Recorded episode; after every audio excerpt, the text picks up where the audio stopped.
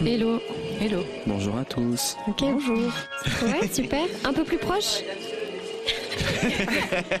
Donc on peut se lancer. Super, est-ce qu'il y en a un qui ou une qui veut se lancer en premier pour nous raconter sa vie rêvée? Vous l'entendez, cet épisode ne sonne pas tout à fait comme les précédents. Ne soyez pas surpris, nous l'avons enregistré il y a quelques semaines, le jour du lancement de notre podcast L'Envol. C'était à Paris, dans le studio de Grande Contrôle. Et ceux qui sont venus témoigner ce jour-là, ils ont tous un point commun. Ils n'ont pas sauté le pas, mais ils rêvent de changer de vie. Je m'appelle Adèle Gallet et j'ai cofondé une organisation qui aide des hommes et des femmes à mettre plus de sens dans leur travail. Alors écoutez ceux qui ont des envies, des projets, mais qui cherchent encore la force de se lancer, eh bien c'est mon travail. Bienvenue donc à Jeanne, Jérôme, Swila, Eva, Malcolm, Céline et Kimnaï dans cet épisode spécial de l'envol, le temps des rêves. Moi, je dirais que ma vie rêvée, elle serait euh, plutôt à la campagne, milieu de la nature en fait, sans la pression qu'on a aujourd'hui euh, avec euh, tout ce qui nous entoure, pression des transports, pression du résultat, quelque chose de beaucoup plus léger, beaucoup plus tranquille, entouré de choses calmes en fait.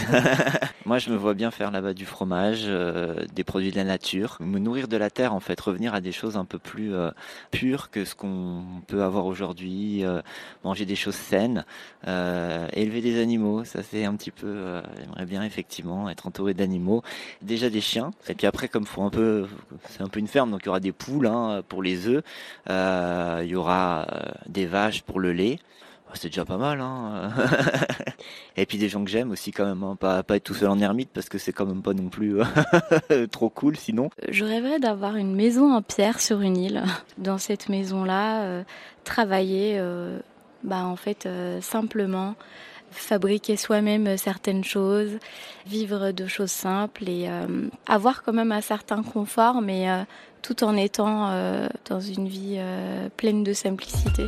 Changer de vie, c'est changer de métier, évidemment. Mais vous avez été plusieurs à nous le dire, c'est aussi changer de décor.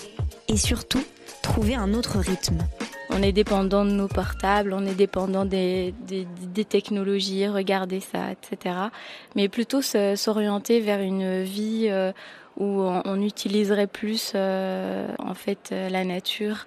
On s'amuserait en, faisant des balades en marchant, en écoutant comme musique l'eau couler sur, enfin, dans une rivière, ce genre de choses, écouter le chant des oiseaux le matin, par exemple. Dans cette maison, une journée typique commencerait par un réveil euh, sans réveil, mais plutôt avec euh, le réveil euh, au rayon de soleil, ou en tout cas par rapport à, l'horloge biologique.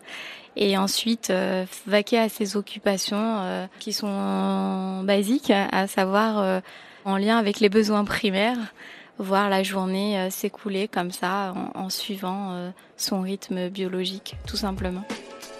Bientôt, dans ta maison de campagne. On va attendre que la porte se ferme. Ça marche, je suis là. Quand on change de vie, on ne change pas juste une ligne sur son CV. Ça va au-delà de ce costume trop étriqué qu'on met au placard. C'est le sens même de la vie qui prend une autre direction. Et c'est pour ça que c'est si compliqué. Avec parfois quelques comptes à régler. Alors moi au départ quand j'ai pensé à ma vie rêvée, je crois que la société m'a refusé un petit peu euh, le rêve.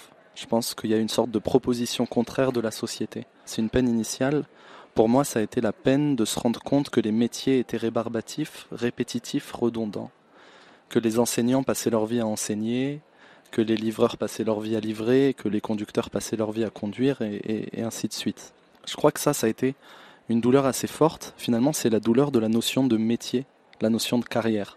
Je pense que j'avais envie de tout goûter, j'avais envie de rentrer dans le magasin de bonbons et de tout manger. Et puis en fait, on me faisait comprendre que c'était pas possible. Et puis en plus, on avait une bonne explication pour me refuser ça. On me disait qu'en fait, il faut se spécialiser pour devenir bon.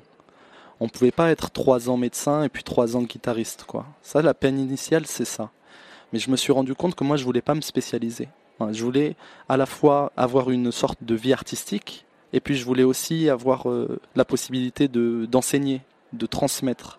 Puis je voulais aussi avoir un apport associatif, mais je voulais aussi pouvoir faire d'autres choses. Du coup, ma vie rêvée à moi, c'est cette vie qui est contraire à la spécialisation des métiers.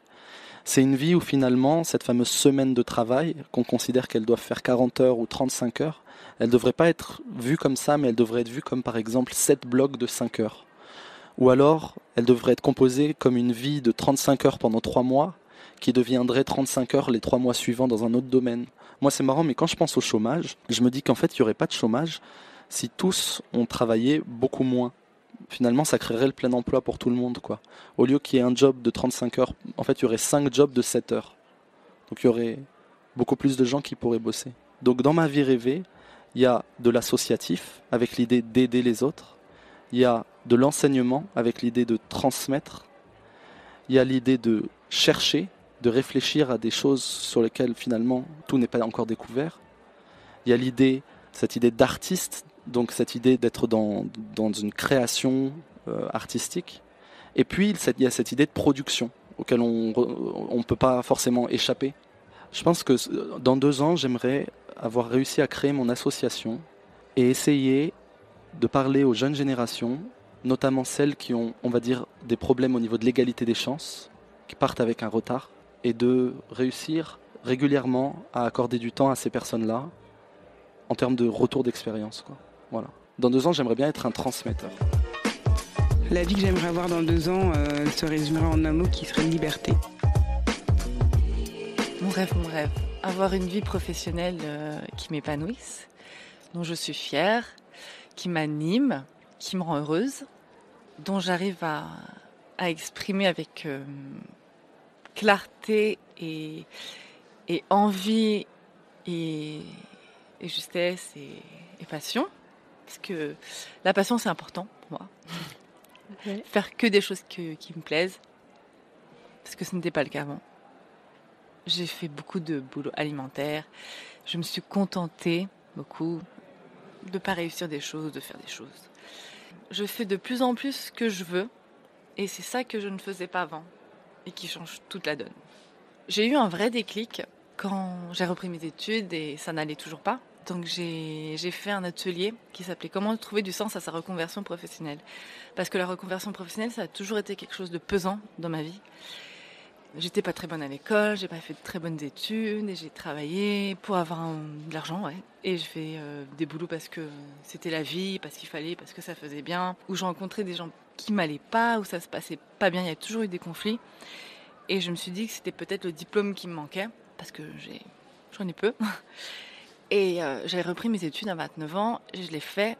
Ça avait beaucoup d'enjeux et c'était pas ça encore. Même en alternance, et tout ça.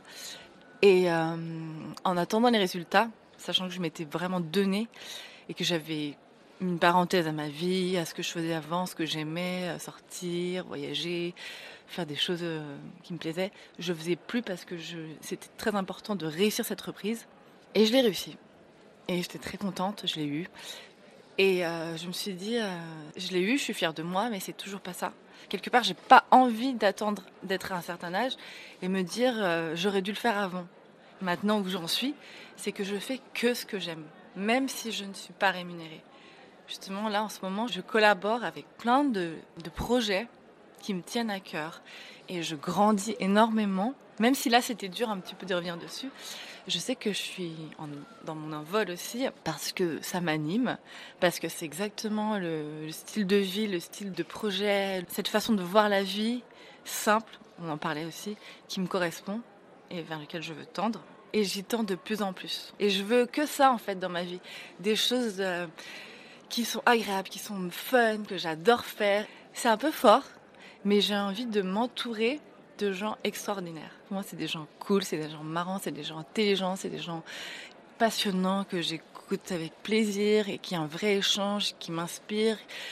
Et quand tu fais ce qui, qui te plaît, tu rencontres des gens extraordinaires. Parmi tous ces rêves d'envol, certains en sont encore à l'état de rêve, vous l'avez entendu. Et puis d'autres sont un peu plus avancés, un peu plus concrets. Le pas n'est pas totalement franchi, mais on n'en est qu'à un cheveu ma vie rêvée, euh, je l'ai déjà entamée, ou du moins j'ai fait euh, les premiers pas en décidant de euh, suivre une formation qui fait vraiment sens pour moi dans la vie, une formation de sophrologie qui est la suite logique de mon parcours. Mais je pense que mon rêve ultime, ce serait de voyager en caravane de faire le tour de France pour aller euh, diffuser euh, du bien-être et des ateliers de sophrologie ou de relaxation, de méditation, peut-être dans des endroits où les gens n'y ont pas forcément accès. Voyager en liberté dans ma caravane. J'aimerais le faire dès l'été prochain. Si des gens veulent collaborer avec nous pour ce projet de Tour de France, la caravane, ça pourrait s'appeler la caravane de l'optimisme. C'est un, un projet euh, un petit peu idéal, un petit peu fou, mais euh, ça nous correspond. On parle beaucoup de quête de sens aujourd'hui dans le travail. Euh, je pense que c'est mon cas. je suis prête à me lancer dans le grand bain et je rêve de devenir entrepreneur. C'est à la fois lié à un ras-le-bol dans mon taf, le manque de responsabilité, de liberté, mais surtout un projet de cœur que j'ai qui est lié à mon histoire personnelle par rapport à ma grand-mère. En fait, elle rêvait de faire un baptême de l'air en hélicoptère et euh, elle savait pas à qui s'adresser. Donc depuis cette période, c'était pendant mes oraux d'école de commerce, je rêve de à mon tour réaliser les rêves des personnes âgées.